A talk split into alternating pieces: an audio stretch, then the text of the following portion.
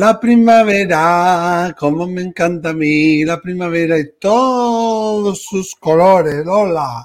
Por Dios, qué inundación de color, me encanta, me encanta la primavera que ya va anunciando, anunciando que, que está ahí y que está en todo su esplendor como se pueden ver en todos estos tulipanes. Sabes que en Holanda me encanta el rojo ese que te has puesto. Además, que tú eres holandesa, ¿eh? que tu marido es de Holanda. Efectivamente, mi marido es de Holanda y en Holanda ahora hay campos y campos y campos llenos, llenos de tulipán. Sabéis que el tulipán normalmente no huele, pero cuando estás allí con tantísimos tulipán, desprenden un olor.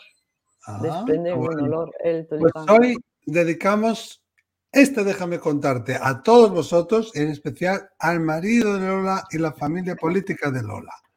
Muy bien, muchas gracias. Y a los holandeses. y a los holandeses, eso es. Y a los que estéis en Holanda, que nos veis de todo el mundo, y nos mandáis audios, vídeos, fotografías. Oye, qué bonito el, déjame contarte anterior, que ha tenido mucha repercusión con aquellas psicofonías, aquellos efectos, ¿eh? Totalmente, totalmente. Bueno, y nos lo envió Karina. Lo mismo que vosotros, si queréis hacerlo, al 688-736631 más 34 si llamáis fuera de España. Eso es, pues hoy nos quedamos en España, en Navarra, al sur de Navarra en concreto, y vamos a ver un caso muy especial de cómo los espíritus nos ayudan. Lo que digo siempre yo, que nos ayudan, que nos ven, que nos escuchan, que interceden por nosotros, que colaboran con nosotros, que nos ayudan a que nuestra vida mejore, pues un caso práctico, en, puesto en práctica. Y, que hemos, y cuando lo escuchamos, ¿qué pasa? Pequeños milagros, eso es lo que vamos a escuchar. No te lo pierdas, ¿eh? Vamos allá. Un caso muy, muy especial de cómo el cielo nos ve y nos cuida y nos guía. Hola. Mm, nada, quería contaros Luego os voy a hacer una pregunta, pero quería, me apetecía contaros esto, que ahora que llegan estas fechas de Navidad, bueno, no sé cuándo se leerá este audio, pero bueno, os cuento. Eh, falleció la madre del marido de mi prima carnal y fueron a tu consulta, Miquel. Nosotros somos de un pueblo del sur de Navarra. Y fueron a tu consulta porque alguien había oído hablar muy bien de ti, que eras discípulo de Marilyn Rosner, y fueron pues bastante seguido de cuando murió esta señora. Entonces, en concreto, fueron nietas y luego fue este chico, que es el marido de mi prima. Y les dijiste que notabas una presencia de una señora que tenía muchísima energía, que, pero muchísima. Vaya por Dios, que se ha parado, perdón. Eh, pero muchísima, muchísima fuerza. Entonces, que te estaba dando el mensaje para ellos de que les iba a ayudar. Eh, tranquilos, que os voy a ayudar como sea. A la semana dice una de las chicas, ¡Oh, la abuela, cómo ha corrido la yaya! Eh, pues esta chica había estudiado empresariales y le llamaron a trabajar a, un banco. Un buen puesto, vamos. Y convencidísima. Y eh, eh, después eh, fue este chico el hijo y bueno, pues que contactó con la madre y tal y lo mismo que mucha fuerza y que le iba a ayudar y tal.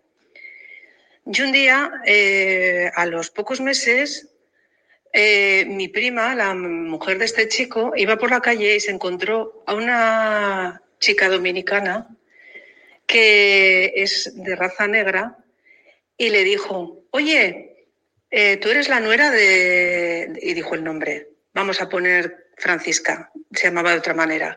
Tú eres la nuera de Francisca, ¿verdad? Y le dice, sí.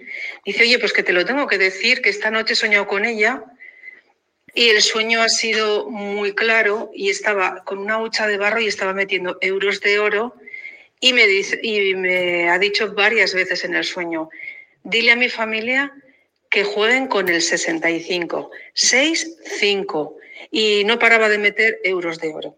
Dice, y yo lo tengo que decir porque yo para estas cosas las noto, porque mi hermano murió y yo, su hermano murió en México y ya estaba en República Dominicana, que ya cuando murió, eh, que lo notó, que notó como que le traspasaba un frío y al momento llamaron que había tenido un accidente y su hermano había muerto.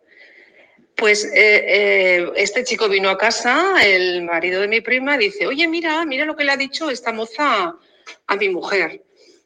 Y dice mi pareja, oye, pues vamos a buscar el 65 eran vísperas de Navidades y estaba todo el mundo loco con la lotería.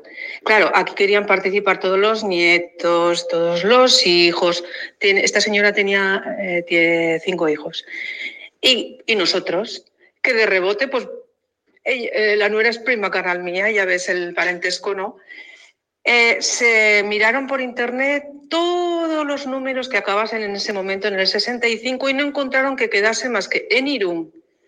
Se fueron a Irún había caído una nevada terrible, pues se fueron los dos a Irún y vinieron pues con las participaciones. Yo, claro, no pude eh, participar más que con, muy poco porque era mucha familia a repartir y ya habían puesto el dinero y tal. Bueno, decíamos, pero sí, el 6 y 5, pero, pero el 6 y 5, pero ¿de qué? ¿De lotería de Navidad? ¿De, de qué será? Bueno, total, que fue la lotería de Navidad. Nosotros fuimos a Purisa.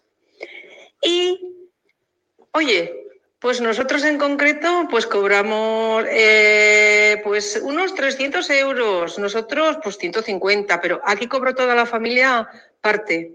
Y hace poco me encontré a esta chica, eh, a esta chica dominicana, y me vio y me dice, ay, mi vasquica, mi vasquica, ¿qué vida lleva mi vasquica? Y le digo, oye, te voy a preguntar una cosa, esto de Rosario lo soñaste y tal, y dice, bueno, ya he dicho el nombre, y dice, sí, y dice, sí, sí, pero lo soñé muy claramente. Y dice, y me comentó, dice, yo sigo, yo sigo jugando con el 6-5, me dijo esta, esta chica.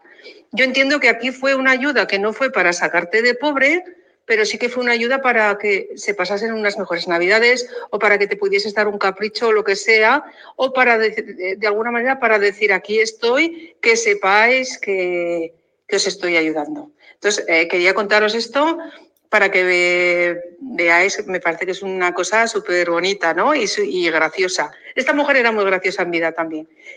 Y eh, bueno, y esto por un lado. Y otra cosa que os quería comentar es que eh, cuando habláis de que los espíritus eh, son buenos y todo eso, bueno, hay una cosa, a mí me gusta muchísimo, eh, me gusta mucho el ocultismo y todas estas cosas, tampoco estoy muy metida, ¿eh? Entonces, a veces atendía a un señor que había sido sacerdote, carmelita, estaba, estuvo muchos años en Venezuela y me dijo que él había practicado exorcismos. Y porque yo le dije, ¿tú crees en el diablo? Me dijo, hombre, claro que sí, que él había practicado exorcismos que había curas que no estaban de acuerdo con él, que decían que eso que era de países como poco desarrollados y este señor se enfadaba y decía, yo lo he hecho. Y, a mí una chica se me ha puesto a hablar en otro idioma y me ha pegado mordiscos. Yo he seguido con la Biblia y con el Cristo y al final y esta chica se retorcía y al final conseguimos que le saliese el demonio o lo que sea. Entonces quería saber vuestra opinión sobre lo de los demonios o bueno, al respecto. Venga, Milasker, muchas gracias y un beso para los dos y para los oyentes. Bueno, qué caso más simpático lo de la abuela. Tenemos dos casos, ¿no? Que nos cuentan lo de la abuela, que, es muy simpático y, además se refleja la personalidad de ella, que siempre pasa eso. Después, la otra pregunta de los exorcismos y eso, ¿no? Aquí vemos un claro ejemplo de cómo el espíritu se manifiesta Seguramente la abuela Rosario estaba intentando hacer saber a personas de su familia el mensaje, pero como no le hacían caso, buscó a otra persona cercana más sensitiva, que fue a parar con la mujer esta de República Dominicana. Y oye, y es como repartir el amor, ¿no? Una madre siempre da a todos sus hijos. Una abuela también no quiere hacer distinciones, no quiere separar, no quiere hacer a uno más y a otro menos. Entonces, todo el mundo recibió un pellizco. Y tú también, Navarrica, amiga mía, pues por haber ayudado, por haber intercedido, por haber estado ahí, ¿no? Entonces, eso nos dice varias cosas, que nos ven, que nos, se comunican con nosotros, que nos están cuidando. También vemos cómo su personalidad eh, eh, se, se, transmite a través de ese mensaje. Pero hay una cosa muy interesante que ha pasado aquí y que merece mucha honra. Y como diría Lola, tiene mucha enjundia. Ya voy a, enmarcarme yo aquí en una camiseta con esa palabra. Estamos enjundiados. que hicisteis caso del mensaje. ¿Cuántas y cuántas y cuántas personas, Lola, reciben un mensaje y no hacen caso? Y no hacen caso.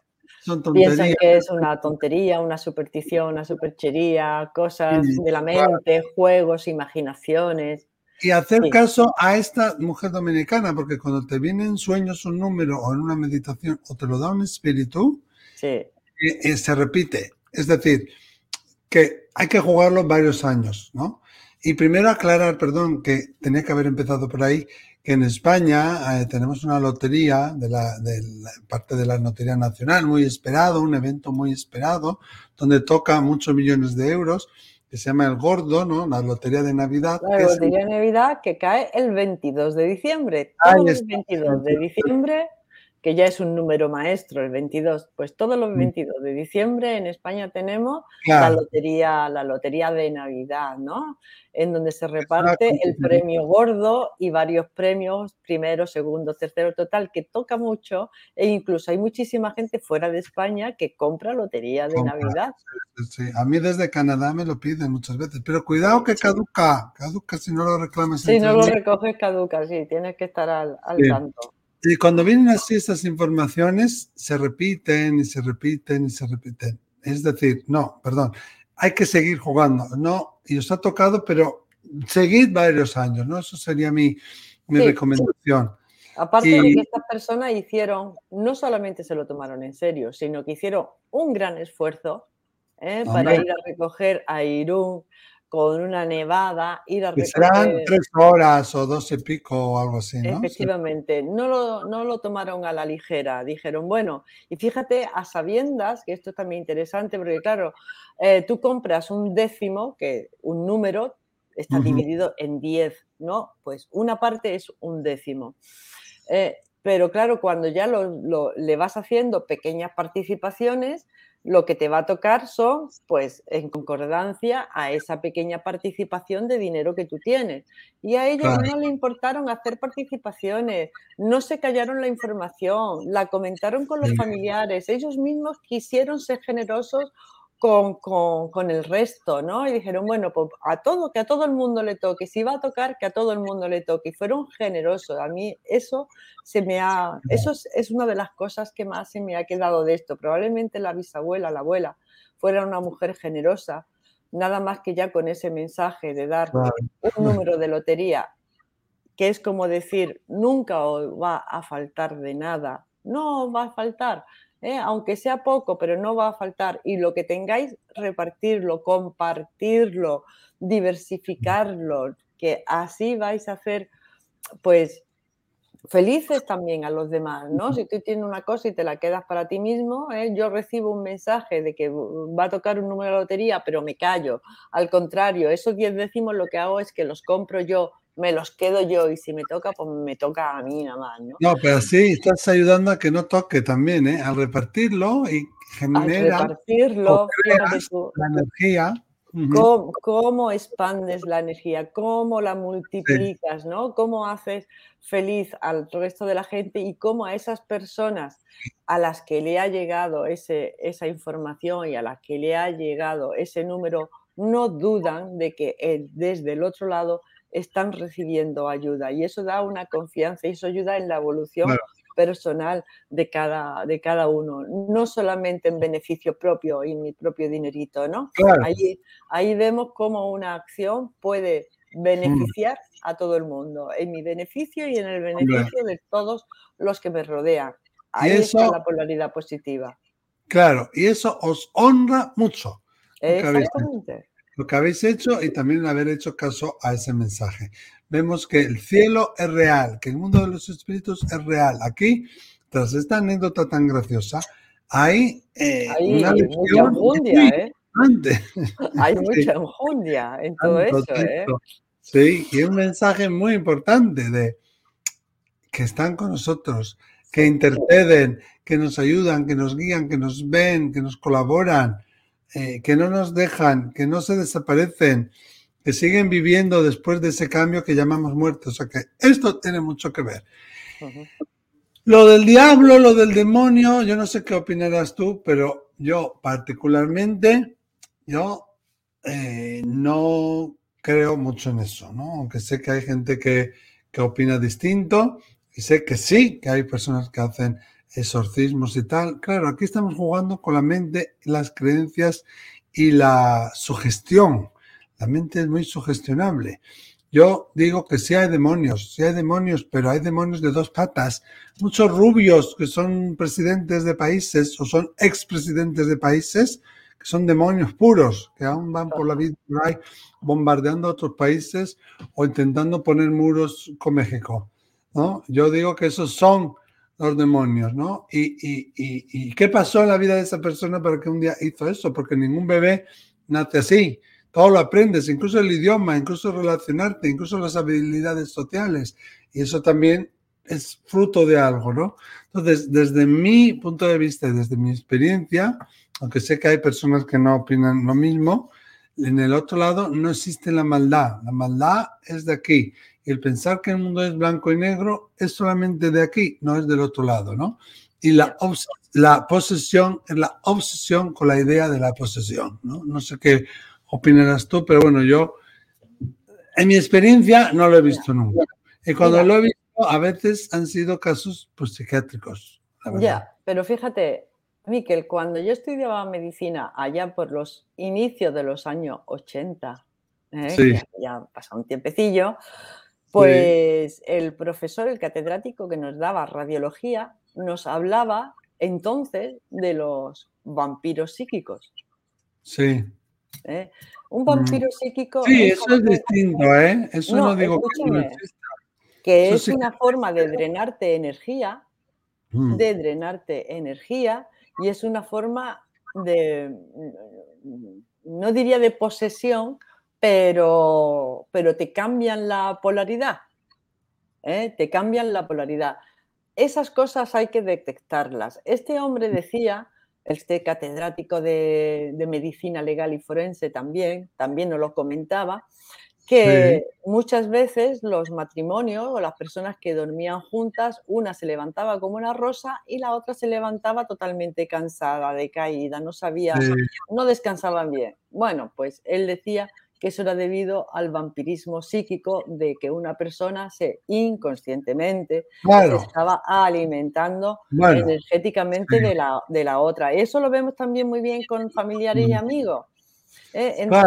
vienen, te cuentan una cosa, te cuentan una cosa y tal y cual, tú tratas de darle ánimos, al fin y al cabo ellos están en una polaridad pesimista y negativa, tú estás en una positiva, le das la tuya, la positiva, la persona se positiviza, pero tú te quedas realmente exhausto y cansadísimo. Mira, a este respecto hay un libro... A, la posesión, Lola, ¿eh? Eso escúchame, hay un libro... A ver, escúchame, hay un libro de una médico que escribió Viajero en Tránsito, eh, que ahora María Isabel Eraso Aragón, que ahora ha escrito un libro el verano pasado, yo por supuesto me lo compré, me lo leí, que se titula Cómo nos poseen familiares, amigos, el entorno y los seres del astral. Sí. ¿Eh? O sea que hay seres en el astral que no han alcanzado la luz, vamos a decirlo así, mm. y hemos hablado algunas veces de ellos, de cómo se vienen cuando tú estás en una polaridad negativa, estás pesimista, estás en un bucle, ¿eh? como es importante ahí salir de la vibración porque, o, muchas veces lo hemos hablado específicamente de ciertas adicciones, como esas energías adictivas que no van a pasar al plano de luz, ¿eh? pues se quedan ahí en el astral y se acoplan en cierta manera a personas alcohólicas para seguir como alimentándose, como bebiendo de ese, eh, siguiendo, eh, siguen tomando, ¿no? Y esas personas que son alcohólicas le cuesta trabajo salir porque tienen que, sanar su propia adicción y además salir de ese bucle en donde hay ese tipo de energías que te pueden estar incitando en cierta manera ¿no? a, seguir consumiendo. Si encuentras el libro es muy interesante porque ya en cierta manera no habla de exorcismos, pero sí, habla cómo poder zafarse y cómo poder detectar ese tipo de energía que algunas veces, bueno, eso no ha pasado a todo. ¿eh? Eh, yo, una persona me hace una cosa y, yo empiezo a alimentar la venganza, contacto con esa energía de venganza. ¿eh? Y, me retroalimento, pero hay un momento en que esa venganza me retroalimenta a mí, entonces yo no hago nada más que decir, ¿y yo cómo puedo consentir eso? Pues esa me la paga, el ojo por ojo sí que sirve, porque hasta que no se la devuelva no va a aprender. Oye, y estás ahí en un bucle Mm, abducido, abducido totalmente o poseído eh, por esa em, emoción de venganza, ¿no? Entonces, eh, ahí hay que hacer una, labor, primero darse cuenta, decir, mira, mira, para, para, para, para el carro, no, no, no, no, verás, eh, esto, esta persona me ha hecho esto, yo quiero aclarar las cosas con esta persona, me merece la pena, sí o no me merece la pena. Sí, me merece la pena. ¿Cómo lo voy a hacer? ¿Qué quiero conseguir y cómo hacerlo en beneficio de todos? ¿Eh? No dejarme arrastrar por esa. Entonces, esos son un exorcismo moderno. ¿Me entiendes? Claro. Fíjate, Lola, yo eso lo veo distinto a lo que nos dice la compañera, ¿no? Vampiros psíquicos existen, sí existen, yo sí que creo que existen, Muchas veces las personas no saben que son vampiros psíquicos. A menudo personas mayores, personas enfermas, personas convalecientes, sin quererlo, te quitan toda tu energía porque no tienen y necesitan, ¿no? Y ahí tenemos como la turmalina negra, que me la puedo poner en pulsera, en colgante o, o como en contacto con la piel, que me ayuda a que eso no me llegue a mí, ¿no?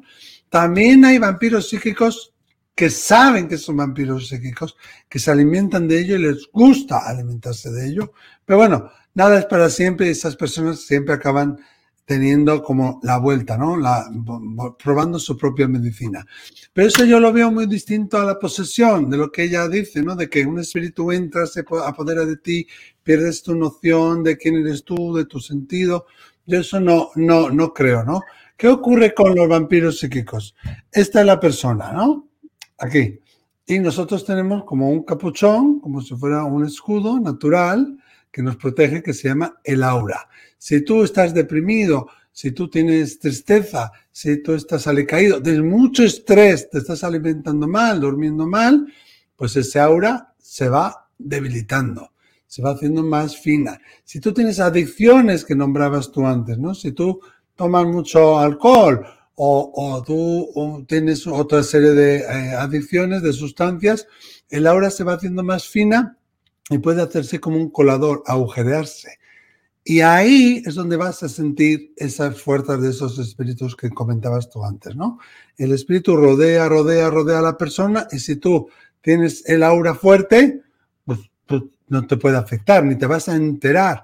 Pero si tu aura por tristeza, por depresión, por estrés, por enfermedad, por adicción o por lo que sea, está más fina o se han hecho agujeros, sí es entonces cuando te va a poder afectar y se va a poder alimentar de ti, ¿no? Sobre todo al principio, después de morir, con esas circunstancias que hablábamos, el alma mm, es como que aún no, no, no está en la luz y necesita vivir unas vivencias que ya no puede porque no tiene el cuerpo físico y va a buscar a las personas que tienen esos hábitos para vivirlas a través de ellas, ¿no? Por eso algunas personas que toman drogas o toman alcohol se transforman y se les transforma la cara y todo, ¿no? Entonces, ¿cómo puedo evitar yo esto? Haciendo ejercicios de pranayama, ejercicios de respiración, yoga, tai chi, chikung, eso va a fortalecer mi aura, ¿no? Y, como dice Lola, manteniendo una mente positiva, teniendo fuerza de mente, diciendo, no, esto no lo acepto y no, no quedarte cuando veas un patrón así en esas personas que tienen ese tipo de conducta. Aunque sea tu hijo, tu madre, tu hermana, decir, no, yo esto lo rompo y camino en otra dirección y salgo de esa situación. Sí, porque tenéis que tener en cuenta una cosa, nada se hace sin nuestro consentimiento. El libre albedrío va por encima de todo eso. Puede ser que en algún momento de debilidad puedan aprovecharse, pero si nos damos cuenta y nos plantamos y decimos, esto no lo quiero, no, porque no consiento, el no consiento es bastante sanador. ¿eh? Entonces, eh, todos estos casos de posesión que hace la iglesia y de exorcismo y todo esto, en, el fondo la persona ha consentido porque se ha encontrado minusvalorada, porque se ha encontrado débil, porque se ha encontrado falta de autoestima, porque se ha encontrado falta de, empatía, de amor y se ha dejado arrastrar. Y lo que hacen muchas veces los sacerdotes, esto del exorcismo, es fortalecer el espíritu de la persona para que diga, no consiento, no consiento.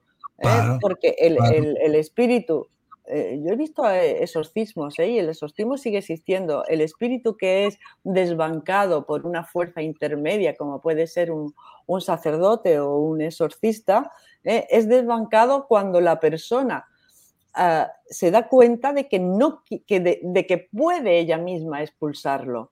a través de, un sacerdote o a través de un experto exorcista. Pero ella tiene que consentir en decir, fuera de aquí, fuera de aquí. El sacerdote te lo va recordando. Es como que te va recordando que ese espíritu no le corresponde estar mm. ahí y tú no das su permiso. Así que para todos aquellos que tengáis un poco de, de miedo a estas cosas, pues os den miedo, nunca dar vuestro permiso a emociones negativas, fortalecer bien vuestra Ahora, y esa es la mejor protección que podéis tener.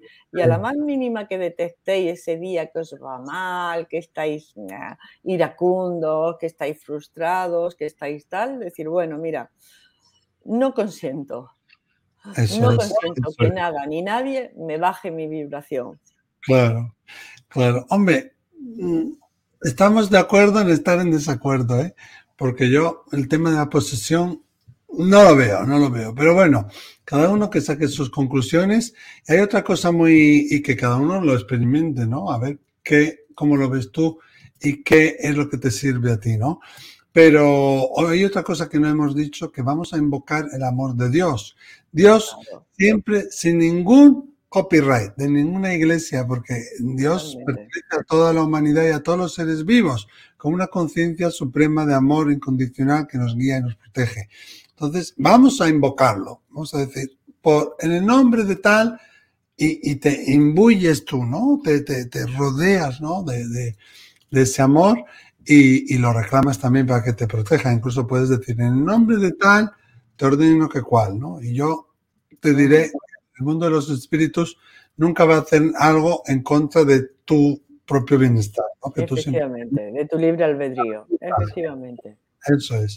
En fin, qué tema más interesante. Yo creo que un día tendremos que traer aquí a algún experto para hablar de esto y hacer monográficos porque nos dais, nos dais mucho, nos dais mucho.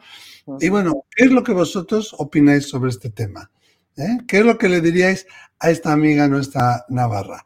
Es que escribirnoslo ahí debajo del vídeo y, y entre todos le daremos una respuesta. Muchísimas gracias a todos. Nos vemos el siguiente. Déjame contarte. Gracias. Hasta, luego.